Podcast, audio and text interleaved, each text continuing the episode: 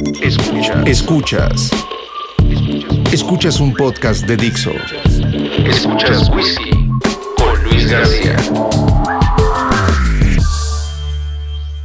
Podcast número 1. Delincuencia emocional. Bienvenidos de nuevo a Whisky. Después de un largo periodo de silencio, estamos de regreso. En la temporada pasada planteamos a la producción musical como una disciplina directamente vinculada a la tecnología, la física, las matemáticas y otras áreas científicas y creativas. Es un gran compuesto híbrido de conocimientos y procesos dedicados a la abstracción de un arte que eventualmente se transforma en un producto de anaquel digital destinado a llegar a los oídos, Las carteras, la cotidianidad y en algunos casos afortunados, los corazones y la memoria de quien la escucha.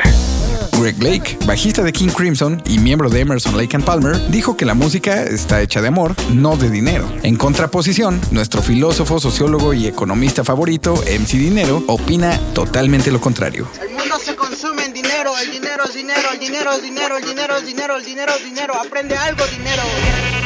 Pero si yuxtaponemos ambos pensamientos, podemos concebir a la música como una dualidad entre el arte y el entretenimiento con un común denominador, el negocio.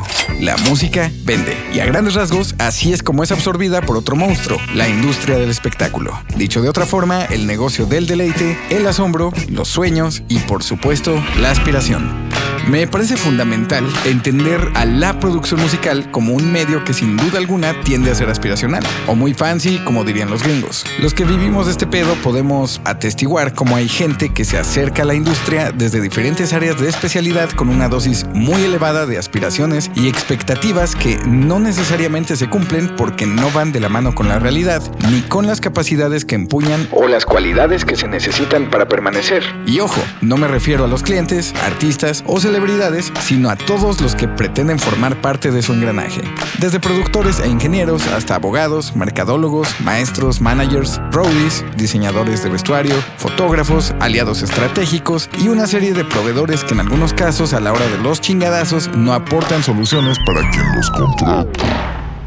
De hecho, no aportan ni madres. Al contrario, traen profundos problemas al equipo. La mayoría de estas personas enloquece por la falta de tolerancia a la frustración y comienzan a manifestar sus miedos, ansiedades y carencias a través de comportamientos francamente deplorables que podrían entenderse como una falla grave de sus mecanismos de defensa ante las circunstancias que controlan la percepción que tienen de sí mismos. Esto, por supuesto, va más allá del dinero, porque el dinero, en comparación con otros factores, tiende a ser muy si es bien manejado. Si sabes hacer bien tu trabajo, colaborar y vender bien, vas a poder cobrar lo que vale tu tiempo. No hay mayor ciencia. ¿De cuándo acá se requiere tanta ciencia?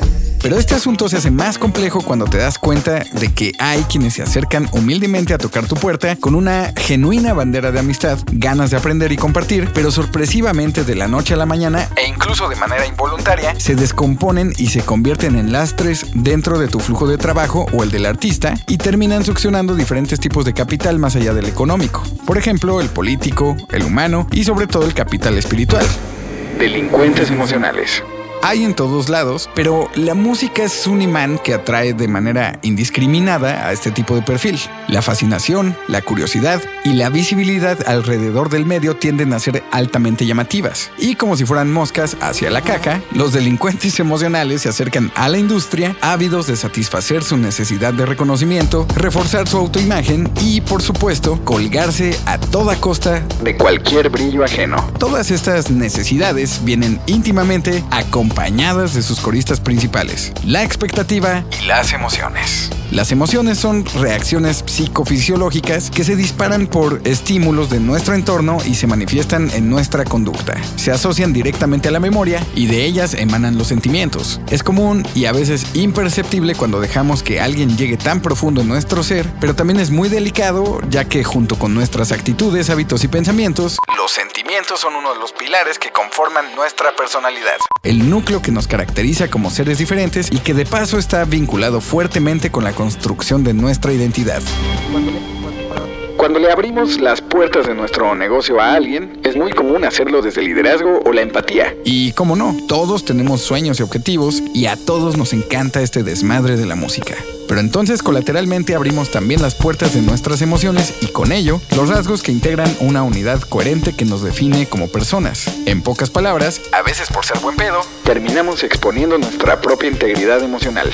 Personalmente, después de 22 años en la industria, he vivido experiencias increíbles y trabajado con gente maravillosa. Cada vez es más común que a mi estudio de grabación lleguen profesionales con ganas de crear, divertirse y dejarse llevar por la creatividad y el espíritu que en primera instancia fue la chispa que encendió la llama de su sonido interno. No solo me refiero a los artistas que produzco, sino a otro tipo de colaboradores. Pero también he pasado por experiencias bastante desagradables que a fin de cuentas me han enseñado que a veces no estamos acostumbrados a cuidar nuestra salud física y emocional porque no dimensionamos la importancia de lo que entra en nuestra mente y nuestro cuerpo. Así como no cuidamos lo que comemos, tampoco cuidamos los contenidos que nos metemos a la cabeza y bajamos la guardia en ese sentido porque tal vez estamos muy ocupados respondiendo a las demandas de nuestro trabajo y nuestra vida cotidiana. No tenemos cultura de la salud y así es como también descuidamos a nuestra comunidad. Sobre todo cuando no administramos bien el tiempo que dedicamos a cultivar la proximidad de las personas que realmente valen la pena y a la vez no tomamos distancia de las que deberían de irse directito y sin escalas a chingar a su madre. Y no me refiero a la gente mala, si es que eso verdaderamente existe, sino a las personalidades rotas que están dispuestas a drenar cualquier energía que apunte hacia la construcción de un equipo de trabajo en equilibrio. He visto colegas capaces de hacer cualquier cosa, literal, con tal de recibir un poco del reflector y la atención que recibe un artista, principalmente en sus redes sociales. Y que se chingue quien sea a costa de ello. También hay quienes se roban olímpicamente los créditos de los trabajos por simple y llana validación social.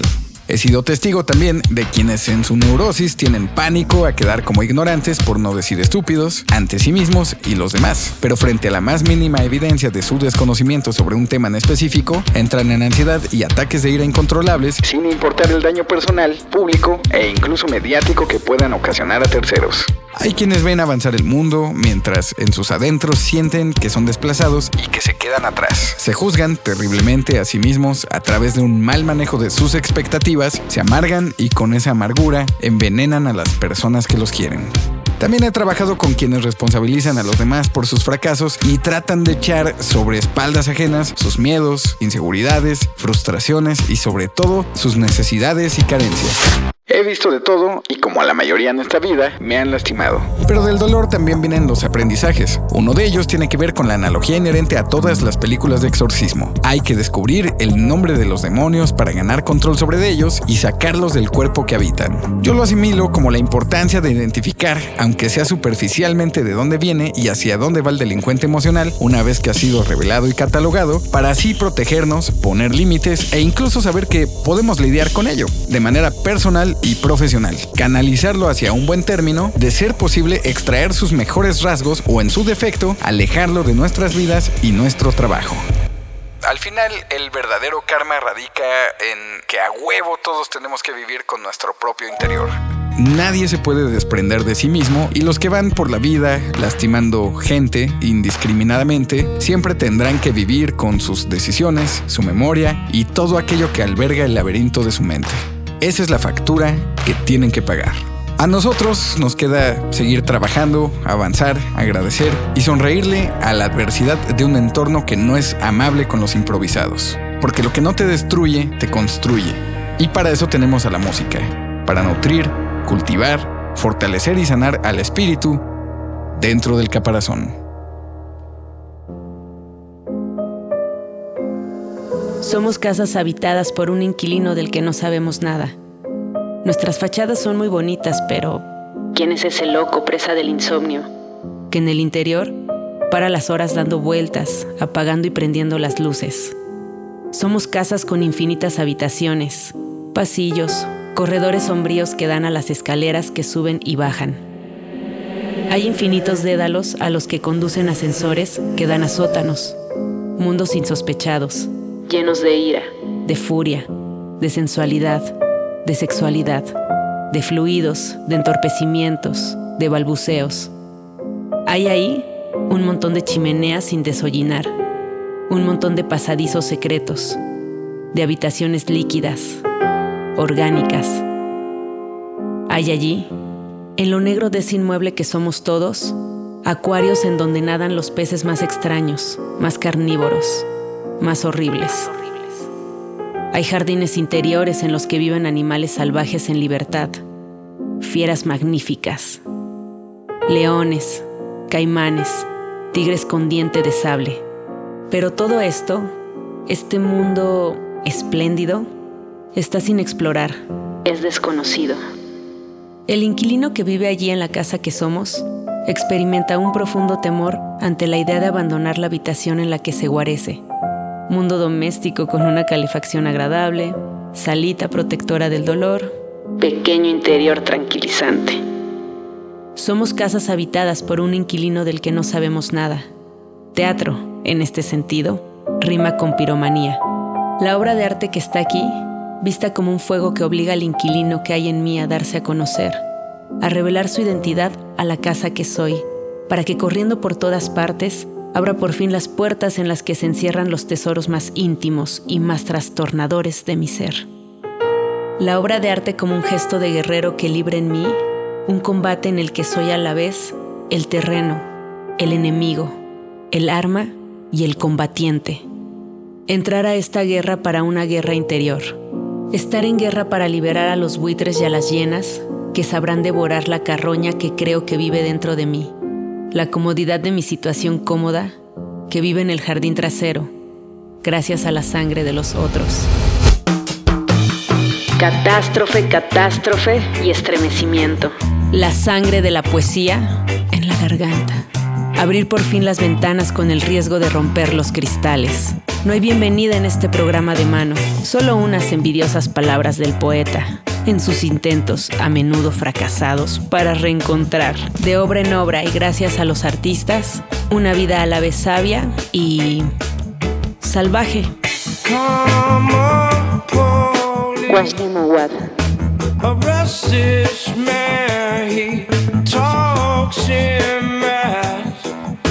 He buzzes like a fridge, like a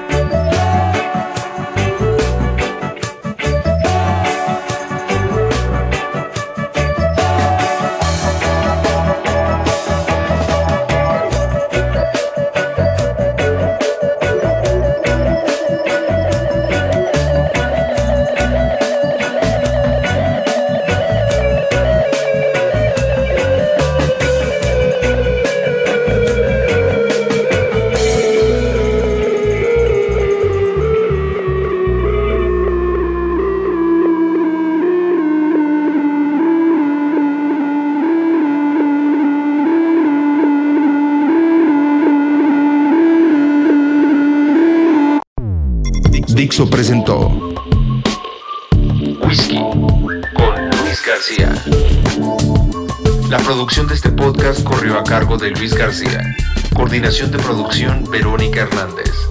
Dirección General Dani Sadia.